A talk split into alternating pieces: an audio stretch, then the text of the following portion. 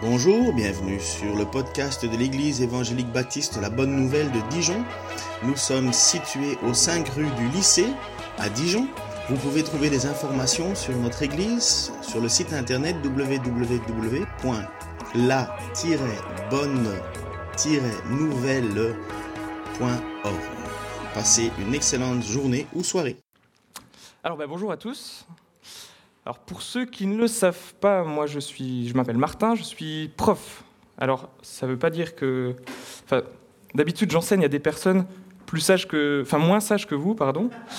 Euh, ne vous sentez pas pour autant obligé de faire le bazar pour me mettre à l'aise, d'accord? Vous pouvez rester comme ça, c'est très bien, ça marche. Alors, est-ce que tu, parfait. Serviteur de Jésus-Christ, ça engage. Voilà mon titre de ce matin, et là normalement vous faites, ouf, Mauvaise publicité.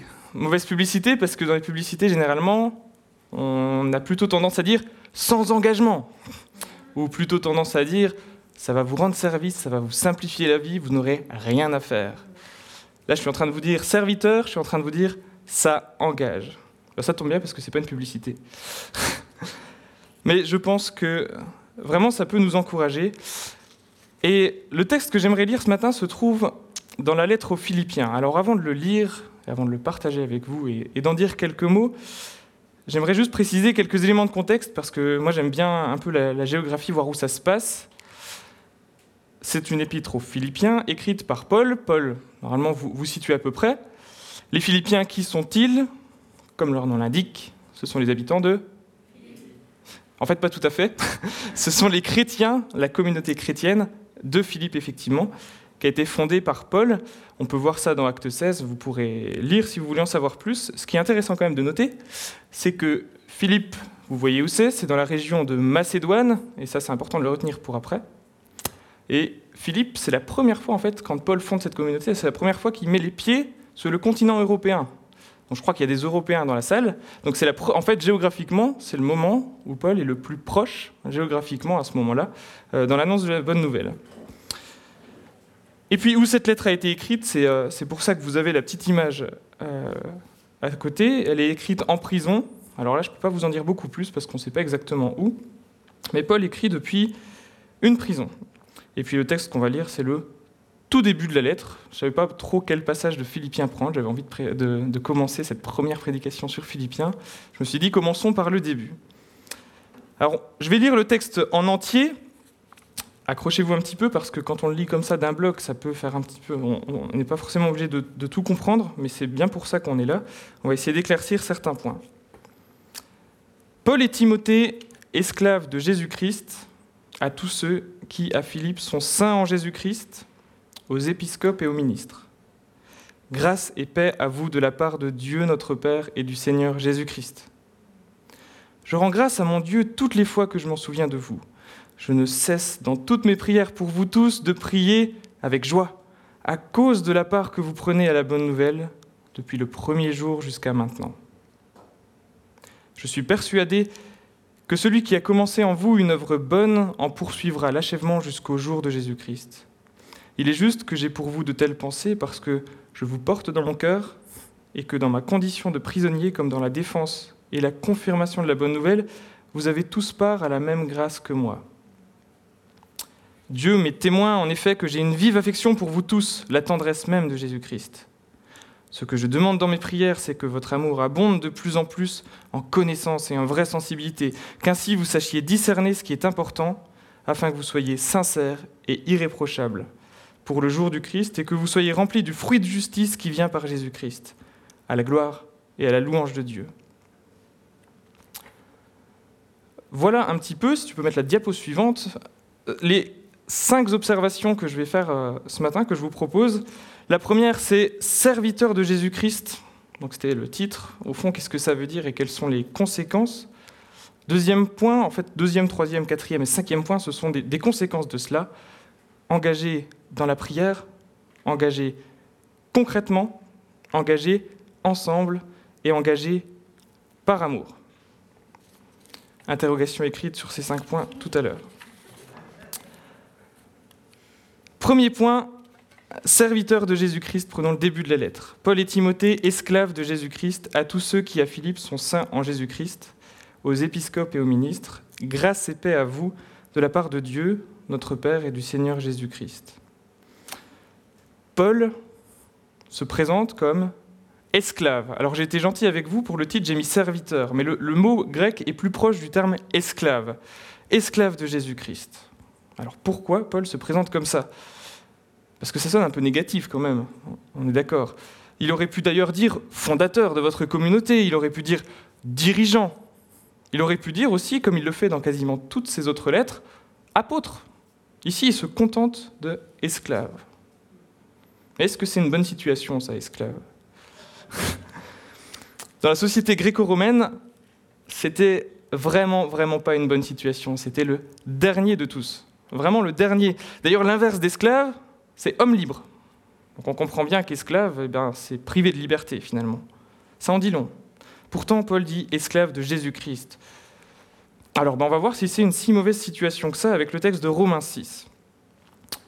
Vous le savez bien, si vous vous mettez au service de quelqu'un pour lui obéir, vous devenez les esclaves du maître auquel vous obéissez. Jusque-là, c'est la définition d'esclave. Le maître auquel vous obéissez, il s'agit soit du péché qui conduit à la mort, soit de l'obéissance à Dieu qui conduit à une vie juste. Mais Dieu soit loué, vous qui étiez auparavant esclaves du péché, vous avez maintenant obéi de tout votre cœur au modèle présenté par l'enseignement que vous avez reçu. Vous avez été libérés du péché et vous êtes entrés au service de ce qui est juste. Paul nous montre ici quelque chose de très important, c'est qu'au niveau spirituel, il n'y a que deux alternatives. Soit on est esclave du péché, soit on est esclave de Jésus-Christ. Et esclave du péché, en fait, c'est notre nature de base. Ça veut dire que sans Christ, on est esclave du péché. Ça veut dire que ce qui nous motive à agir, bah, ce sont nos propres désirs, nos propres envies. Et ça a été largement rappelé ce matin. Notre, notre égoïsme, finalement, et puis une vie basée sur notre propre désir, Paul emploie parfois notre propre chair, eh bien, ça mène vers la jalousie, vers l'orgueil, vers l'addiction. L'addiction est simple à comprendre pour savoir que quand on est dans cette voie-là, on est vite esclave euh, de manière beaucoup plus terrible euh, que, euh, que d'une autre manière. Et puis aussi, ça mène, enfin vers, je ne vais, pas tous les citer parce que vous avez compris, mais dans la débauche, dans d'autres choses, une vie basée uniquement sur moi, sur le, tout ce qui m'éloigne de Dieu, si je suis ma propre voie, c'est une vie remplie de péché, et le péché, Dieu l'a en horreur, puisque ça nous éloigne de lui lui qui est saint, trois fois saint, et qui nous l'a vraiment rappelé ce matin, il le condamne, le péché. Et l'œuvre de Jésus-Christ, eh bien, comme on l'a vu, c'est de nous avoir pardonné. Jésus-Christ, c'est Dieu qui est incarné, qui est venu sur la terre. Il n'a jamais péché. Pourtant, il a accepté de mourir sur la croix pour subir cette condamnation que nous, on méritait à cause de nos péchés. Nous avons un sauveur qui nous a aimés jusqu'à donner sa vie pour nous. Par grâce, il nous a sauvés. Voilà, résumé en quelques mots, la bonne nouvelle de l'Évangile en laquelle nous croyons. Donc, on comprend bien que nous sommes asservis soit au péché qui conduit à la mort, soit à Jésus qui conduit à la vie. Après ces considérations, vous comprenez bien que esclave de Jésus-Christ, ce n'est pas du tout une si mauvaise situation. Bien au contraire, c'est la meilleure qui soit une excellente situation. D'ailleurs, Paul l'a bien compris, et Jésus, son sauveur, eh bien, sature son texte de, de mention de Jésus-Christ. Allez, un petit exercice, tu peux revenir au verset d'avant, s'il te plaît. Combien de fois vous voyez écrit Jésus-Christ en seulement deux versets et seulement une phrase? Bien, trois fois, oui, il y en a qui sont rapides. Trois fois, Paul sature son texte de Jésus-Christ parce que Jésus-Christ, c'est le centre de sa vie, c'est le centre de son propos, c'est le centre de son œuvre, évidemment. J'appartiens à un Dieu sauveur, un Dieu de grâce. Je suis forcément son serviteur. C'est quelque chose qui est assez logique. Et c'est notre identité quand nous sommes en Christ. Cela a forcément des conséquences. Ce n'est pas nécessairement des implications au sens moralisateur, c'est des conséquences. Si vous m'avez suivi sur ce premier point, ça va ou pas? Ouais. Normalement, on devrait arriver à, à bien comprendre les suivants. Une première conséquence qu'on voit aussi dans la lettre, c'est que, serviteurs de Jésus-Christ, nous sommes engagés dans la prière. Je vais continuer euh, la lecture. Je rends grâce à mon Dieu, c'est Paul qui parle, je rends grâce à mon Dieu toutes les fois que je me souviens de vous. Je ne cesse dans toutes mes prières pour vous tous, de prier avec joie. La phrase continue, mais j'aimerais juste m'arrêter là au sujet de la, prière. La prière de Paul, si on regarde bien, le premier élan, c'est la reconnaissance. Je rends grâce. Il commence comme ça. D'ailleurs, je me suis amusé à regarder dans Romains, qui est une lettre de 16 chapitres, quand même conséquente, conséquente pardon. Paul fait pareil. Il commence comme ça. Avant tout, c'est le diapo suivante, avant tout, je remercie mon Dieu par Jésus-Christ au sujet de vous tous. Donc une prière d'abord reconnaissante. C'est aussi une prière, comme on le voit dans les versets 3 et 4, qui est spontanée. C'est-à-dire que le simple souvenir des Philippiens donne lieu à une prière. Il associe presque la pensée à la prière, si vous voyez ce que je veux dire. Et puis c'est une prière qui est fréquente. Quand je dis fréquente, ça suppose qu'elle est régulière, qu'elle est, que pas juste une fois, que c'est quelque chose de vraiment, régulier, de, ne cessant dans toutes mes prières. Paul, dit exactement. Une prière qui est à la fois globale et personnelle. L'expression pour vous tous, pour moi, je la vois un petit peu comme pour vous tous, c'est-à-dire vous tous, mais en même temps euh, chacun d'entre vous.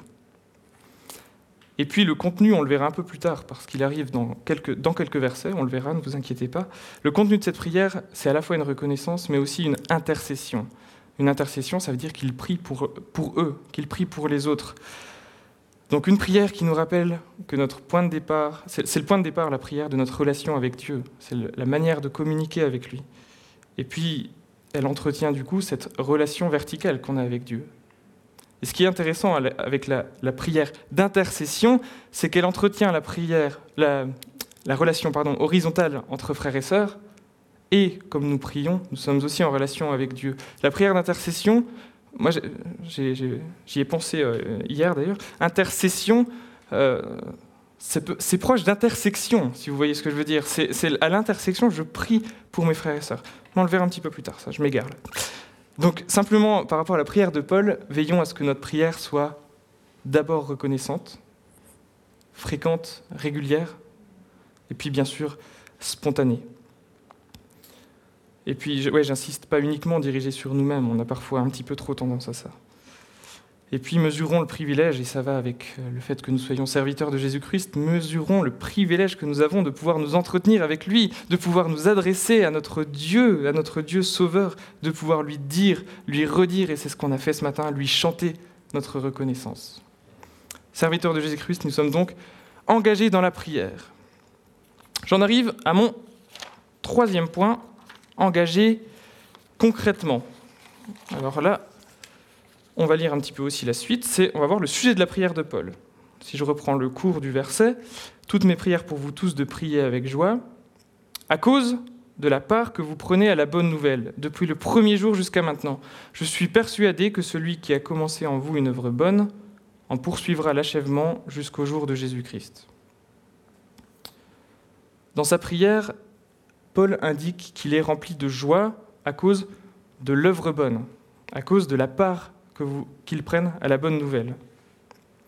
Mais c'est quoi cette œuvre bonne? C'est la question qu'on peut se poser. Eh bien, premièrement, bien sûr, c'est parce que les Philippiens sont zélés dans leur marche à la suite du Christ.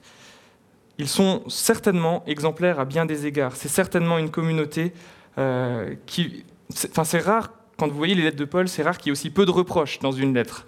Euh, L'épître aux Philippiens nous, montre quand même que cette communauté devait vraiment être une communauté pieuse, une communauté qui marchait euh, vraiment assez droit. Il devait sûrement pas être parfait, parce que ça n'existe pas, mais sûrement exemplaire à bien des égards. Et puis, ce que Paul souligne, c'est que c'est d'abord l'œuvre, non pas d'eux-mêmes, mais de l'œuvre de Christ en eux. Paul euh, utilise cette expression, celui qui a commencé en vous cette œuvre bonne. Donc à l'origine, c'est d'abord Dieu. Donc ça, c'est euh, un premier aspect de l'œuvre bonne. Mais vous vous demandez du coup pourquoi j'ai mis euh, une petite image comme ça. Eh bien, j'y viens. L'œuvre bonne dont il est question, c'est aussi, et peut-être surtout, on n'arrive pas très bien à savoir, mais ici le soutien matériel et financier de l'Église de Philippe envers Paul. Vous le savez peut-être, mais l'église de Philippe, c'est la seule de laquelle Paul ait accepté de recevoir des dons pour son ministère, d'accepter de recevoir un soutien. On peut le lire en détail quelques chapitres plus loin dans l'épître aux Philippiens, où Paul vraiment resitue le contexte pour nous. Euh, au chapitre 4, cependant, vous avez bien fait de prendre votre part à mes détresses. Vous le savez bien vous-même, Philippiens, quand j'ai quitté la Macédoine, la région de Philippe, à l'époque où commençait la diffusion de la bonne nouvelle, vous avez été la seule église à m'aider. Vous seul avez participé à mes profits et pertes. Déjà quand j'étais à Thessalonique, vous m'avez envoyé plus d'une fois ce dont j'avais besoin. Je certifie donc que j'ai reçu tout ce que vous m'avez envoyé, c'est plus que suffisant. Maintenant qu'Épaphrodite m'a apporté vos dons, je dispose de tout le nécessaire. Ces dons sont comme une offrande d'agréable odeur, un sacrifice que Dieu accepte et qui lui plaît. Alors pour ceux qui se demandent qui est ce Épaphrodite aussi joli nom, c'est euh, le messager qui apportait sans doute les, euh, bah, éléments financiers, les éléments de, subsistance à Paul. Et puis on, sait aussi que c'est certainement Épaphrodite qui a lui-même apporté la lettre aux Philippiens. Donc c'est en fait celui qui faisait le lien entre la communauté de Philippe et, Paul. Ce qu'on voit surtout dans ce passage, c'est que la communauté de Philippe a une relation particulière avec Paul. Une relation en fait qu'on pourrait dire aujourd'hui de parrainage. Euh, un peu comme certaines églises le font d'ailleurs, et d'ailleurs la nôtre le, fait, et c'est aussi un projet que nous soutenons une, église qui est dans une région où les, chrétiens sont un peu persécutés, et c'est vraiment une joie parce qu'on voit que euh, eh bien, ça se faisait déjà au temps de Paul, et Paul a l'air d'être plutôt pour, donc c'est super, mais ce qui est vraiment à souligner, c'est la générosité des Philippiens. Paul va jusqu'à prendre cette générosité comme exemple pour encourager d'autres églises. C'est ce qu'on lit dans 2 Corinthiens 8. Ah, donc c'est 2 Corinthiens, c'est la, lettre à l'église de Corinthe. Et là il dit, Frères, nous désirons que vous sachiez comment la grâce de Dieu s'est manifestée dans les églises de Macédoine. Si vous m'avez suivi, dans les églises de Macédoine, il y a aussi et surtout celle de Philippe. Les fidèles y ont été éprouvés par de sérieuses détresses, mais leur joie était si grande qu'ils se sont montrés extrêmement généreux bien que très pauvres. J'en suis témoin, ils ont donné selon leurs possibilités et même au-delà, et cela spontanément. Ils nous ont demandé avec beaucoup d'insistance la faveur de participer à l'envoi d'une aide aux croyants de Judée. Ils en ont fait plus que ce que nous espérions. Ils se sont d'abord, ça c'est important, ils se sont d'abord donnés au Seigneur, par la volonté de Dieu, également à nous. J'aimerais souligner quelques points là-dessus c'est que l'église de Philippe, dans sa grande générosité, il n'était pas riche. On dit bien au contraire, a priori. Il n'était pas non plus en paix ou dans une bonne période. En fait, l'église de Philippe, on sait qu'elle a été malmenée, hein. elle a été persécutée, des persécutions douces, oui, mais des persécutions fortes aussi. Et Paul dit, dans l'épître aux Corinthiens, c'est de grande détresse, et je ne suis pas sûr que ce soit une exagération. Elle donne aussi plus que nécessaire. Ça doit aussi nous faire penser que c'est sans compter. Elles se demandent pas s'il leur reste suffisamment sur leur compte. Vous voyez ce que je veux dire Elles donnent sans compter plus que nécessaire. Et puis, elles répondent pas directement à une demande. C'est pas, elles répondent à une demande de subvention. C'est elles qui insistent pour donner généreusement, parce que pour elles, c'est une faveur de le faire. Waouh Et ce que j'ai souligné aussi, c'est que l'engagement concret, cet engagement concret, c'est vraiment une conséquence directe mais direct de leur engagement à la suite du Christ. C'est ce que nous dit Paul. Donc avec les mots d'aujourd'hui, c'est un engagement qui est plutôt financier, Paul n'a pas utilisé ce mot-là, qui ne dépend pas de la quantité des ressources, qui est, notons-le quand même, fidèle, qui est régulier, durable dans le temps, et c'est important, d'ailleurs dans le temps, y compris en temps d'épreuve. Et puis, c'est une offrande agréable pour Dieu et ça participe activement à l'annonce de l'Évangile, d'où les termes au début dans le verset, euh, à cause de la part que vous prenez à la bonne nouvelle. C'est vraiment une manière de contribuer à l'annonce de la bonne nouvelle. Quel exemple pour nous? J'aimerais nous encourager à ce que notre service pour Christ soit vraiment accompagné d'actes concrets, généreux, et puis veillons à ce que la gestion de notre argent soit d'abord un acte de générosité envers le Christ, envers notre Sauveur et donc de son Église et de tous ceux qui œuvrent pour cette œuvre bonne. Ça peut être des églises, ça peut être aussi des missionnaires, bien entendu. Et puis il y a une bonne nouvelle pour nous. J'ai oublié de le préciser pour la prière, mais c'était vrai aussi, c'est que ça nous remplit de joie. La prière nous remplit de joie, la générosité nous remplit de joie. Plus on l'exerce, plus on est rempli de joie d'ailleurs. Donc engagé concrètement, engagé dans la prière, engagé concrètement, serviteur de Jésus-Christ, ça suppose aussi que nous sommes engagés ensemble. Lisons les versets 7-8. Il est juste que j'ai pour vous de telles pensées, parce que je vous porte dans mon cœur et que dans ma condition de prisonnier, comme dans la défense et la confirmation de la bonne nouvelle, vous avez tous part à la même grâce que moi. Dieu m'est témoin en effet que j'ai une vive affection pour vous tous, la tendresse même de Jésus-Christ. Et là, on peut être surpris quand même. Je ne sais pas si vous prenez conscience des, mots forts qu'emploie Paul à, cet endroit-là. Alors, plusieurs fois dans des lettres, hein, Paul euh, fait preuve d'émotion, mais à ce point-là, on dit souvent que l'épître aux Philippiens, c'est la plus forte émotionnellement, la plus, personnelle de Paul. Et puis c'est vrai que cette lettre est ponctuée d'expressions comme celle-ci, par exemple, euh, la tendresse de Jésus-Christ, une vive affection, euh, je vous porte dans mon cœur. Et puis aussi, on relève que quand Paul utilise l'expression Dieu m'en est témoin, c'est très souvent dans des moments d'intense émotion. Donc pourquoi une si forte émotion? Pourquoi un tel, débordement d'amour quand même hein C'est bien de ça qu'il est question. Alors, j'ai deux explications également. La première, elle est très facile à comprendre. On situe le contexte, vous vous imaginez, vous êtes Paul, vous êtes dans une cellule de prison, vous mangez du pain et de l'eau, enfin je ne sais pas ce qu'il mangeait, mais ça ne devait pas être euh, un menu gastronomique. Vous, êtes, vous, enfin, vous imaginez vraiment ce contexte-là, et puis vous recevez Épaphrodite qui vous amène le soutien de toute une église, un soutien très concret, matériel. Tiens, ça c'est une couverture, je ne sais pas, on peut imaginer, mais vraiment des, choses qui, vous, qui vous réchauffent le cœur. Et il vous amène aussi la prière de toute une communauté qui vous soutient, qui vous soutient régulièrement, durablement, comme on l'a vu avant. Et bien même si vous êtes Paul et que vous êtes rempli d'espérance et de joie, et puis on peut lire l'épître aux Philippiens pour s'en convaincre, mais ça ne le fait pas ni chaud ni froid. Enfin, bien entendu, que ça suscite forcément en lui un élan de reconnaissance, un élan d'affection, c'est logique. Ça, c'est le premier niveau. Mais je pense qu'il y a un deuxième niveau qui est encore plus fort, peut-être plus spirituel, c'est que Paul et les Philippiens expérimentaient sans doute de manière vraiment intense ce que nous on appelle la communion fraternelle, l'amour fraternel. Parce que, je le rappelle, notre engagement, cet engagement, il vient du fait qu'on est serviteur de Jésus-Christ. Il prend racine dans tout ce qu'on a vu dans le début de ce culte, dans la grâce de Dieu. Et je ne suis pas seul à être sous la grâce de Dieu. Tous ceux qui sont sauvés par grâce sont, comme, disent, comme a dit un certain théologien que j'ai lu, compagnons de grâce, sont mes frères et sœurs, sont l'Église, J'aimerais préciser que cette communion, cet amour fraternel ne vient pas de nous.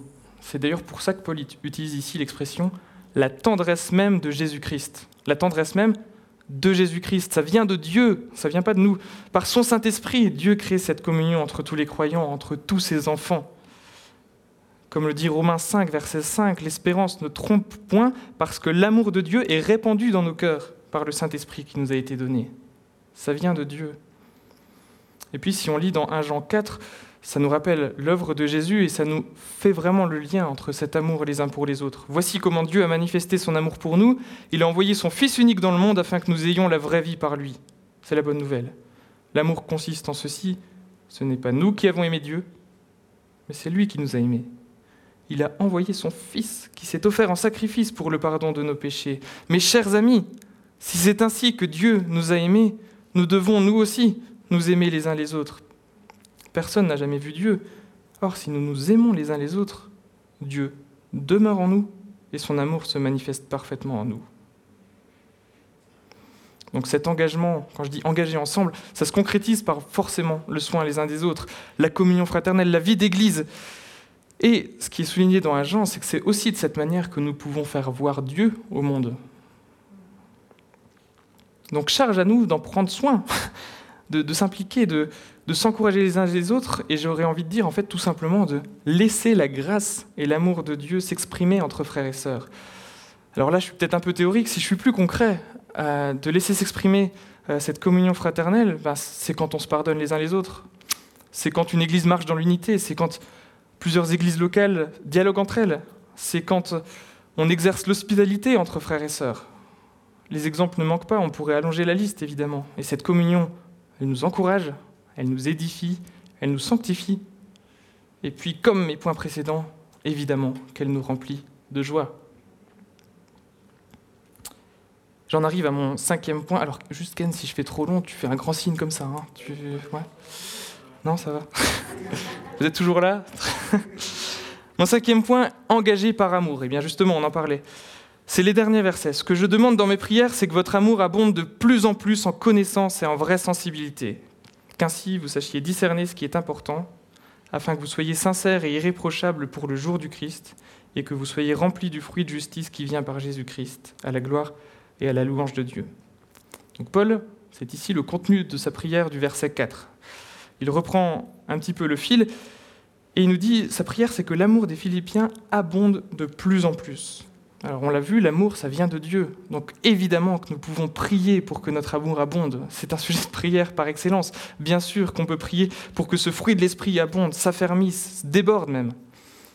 Et puis ce qu'il dit précisément, c'est qu'il abonde de plus en plus en connaissance et en vraie sensibilité. Alors qu'est-ce que ça veut dire? Ce sont En fait, c'est des termes qui, qui font appel à notre sagesse, à notre intelligence, en connaissance, en vraie sensibilité. J'aime bien le mot en fait, ça rejoint la clairvoyance. Clairvoyance, c'est voir clair. Donc, l'objet de notre amour doit être très clair. Si vous me permettez, j'aimerais juste faire mon prof deux secondes, parce que ça sert un petit peu le propos.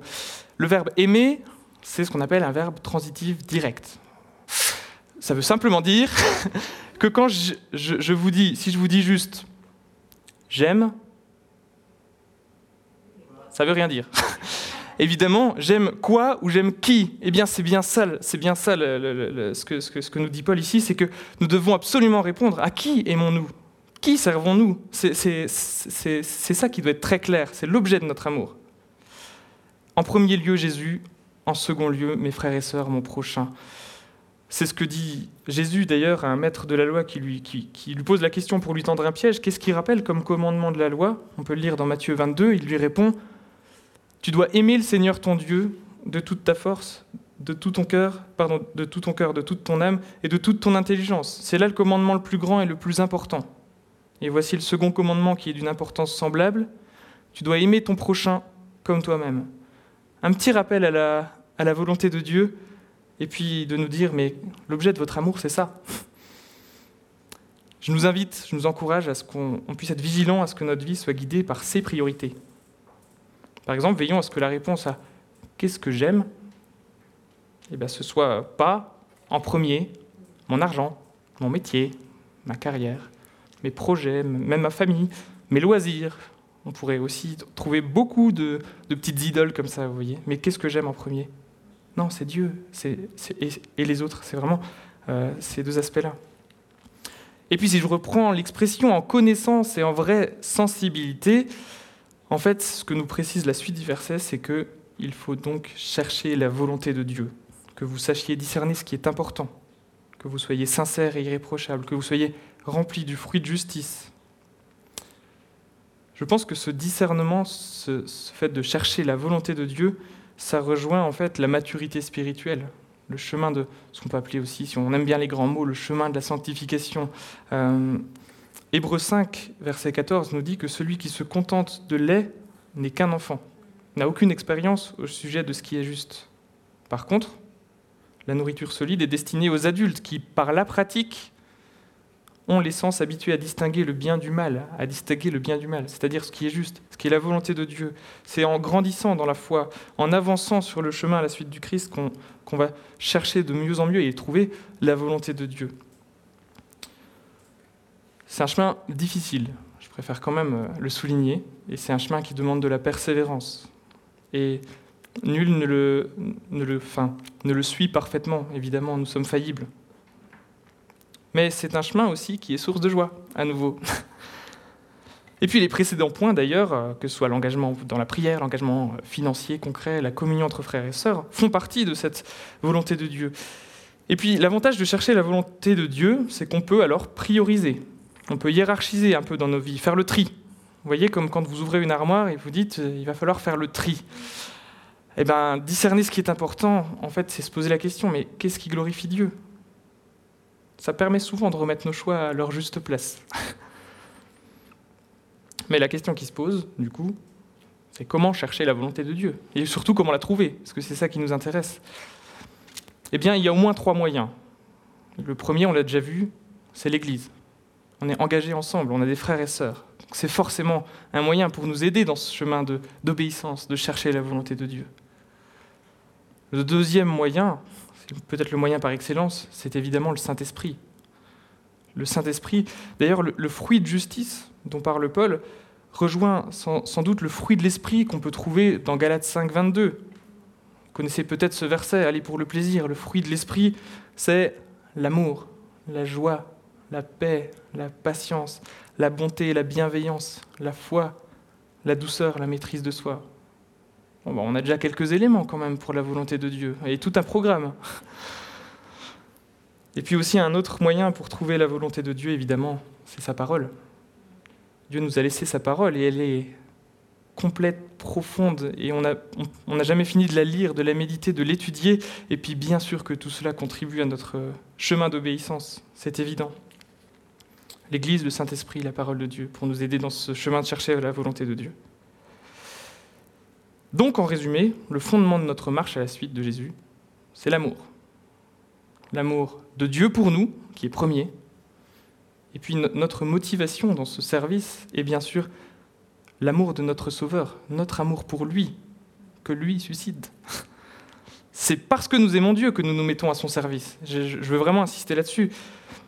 Et c'est se mettre à son service que d'aimer à notre tour, que de fidèlement en fait répondre à son commandement, à ces deux commandements que Jésus rappelle euh, qu'on a lus tout à l'heure. J'aimerais souligner aussi que l'amour dont parle Paul, parce que je parle beaucoup d'amour, mais quand on parle d'amour, il faut se méfier.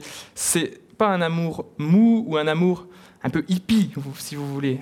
Bien au contraire. Quand Paul parle d'amour, et ici c'est vraiment que votre amour abonde en connaissance et en vraie sensibilité, eh bien c'est un amour une manière d'être réfléchie qui cherche sans arrêt la volonté de Dieu et qui se concrétise par des actes, des actes parfois radicaux, des actes parfois durs, difficiles, parfois même avec des conséquences terribles, des persécutions. Mais c'est finalement laisser Jésus-Christ aimer à travers nous pour que nous menions une vie, et là j'ose reprendre les mots de Paul, pour que nous menions une vie à la gloire et à la louange de Dieu. Alors je termine. C'est mon premier je termine. en vous proposant simplement une petite synthèse, euh, c'est peut-être encore mon côté prof qui ressort, je suis vraiment désolé. C'est en image pour ceux qui sont plus visuels, en mots pour l'autre. C'est vraiment que nous sommes serviteurs de Jésus-Christ. Ce qui suppose que nous ne sommes pas serviteurs du péché. C'est vraiment en opposition. Nous sommes au service de notre Sauveur, mais quelle grâce d'être au service de notre Sauveur, d'un Dieu si grand qui s'est fait enfin je ne veux pas résumer, qui, nous a, nous a sauvés par amour. En conséquence, nous sommes engagés dans la prière, parce que c'est notre moyen d'être en relation avec lui. Prions donc avec reconnaissance, régulièrement, intercédons les uns pour les autres. Cela nous engage évidemment concrètement, ça engage toute notre vie. Donc donnons, évidemment, donnons généreusement pour l'annonce de la bonne nouvelle et pour l'Église, donnons généreusement ça peut être de notre personne, de notre temps, et bien sûr aussi, mettons la main à la poche, parce que Paul insiste sur des aspects financiers aussi. Nous sommes également engagés ensemble, et quelle joie, soyons du coup unis entre frères et sœurs, des soutiens les uns pour les autres. Engagés par amour, nous sommes motivés par l'amour de notre Seigneur et notre amour pour lui. Cherchons sans cesse sa volonté. Plusieurs fois, Paul, dans son texte, mentionne le jour de Jésus-Christ.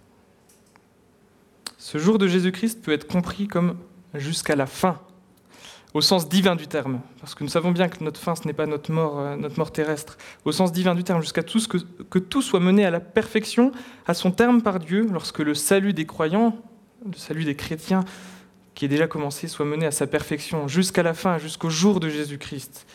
Alors ce que je nous encourage, servons-le avec empressement et fidèlement jusqu'à la fin.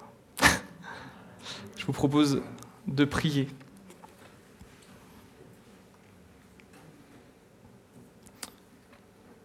Oui Seigneur, merci pour ton amour, ton amour que parfois nous pédons à comprendre, mais Seigneur, qui, qui fait naître en nous cet élan d'amour, cet élan de, de vouloir nous mettre à ton service. Et je te prie Seigneur que toi qui suscites cet amour en nous, puisses nous aider à te servir au mieux et à nous engager pour toi, à nous engager de différentes façons comme nous l'avons vu. Merci Seigneur parce que tu te fais proche de nous, parce que nous pouvons te prier, parce que nous avons des frères et sœurs. Et merci Seigneur de t'être révélé à nous. Je te prie aussi de te révéler à ceux qui ne te connaissent pas encore, pour qu'ils puissent comprendre à quel point, Seigneur, c'est une grâce d'être à ton service, à quel point, serviteur de Jésus-Christ, ça engage, oui, mais ça remplit de joie. Je te prie pour tous mes frères et sœurs ici présents qu'ils puissent être encouragés dans leur marche à ta suite et porter beaucoup de fruits. Au nom de Jésus, Amen.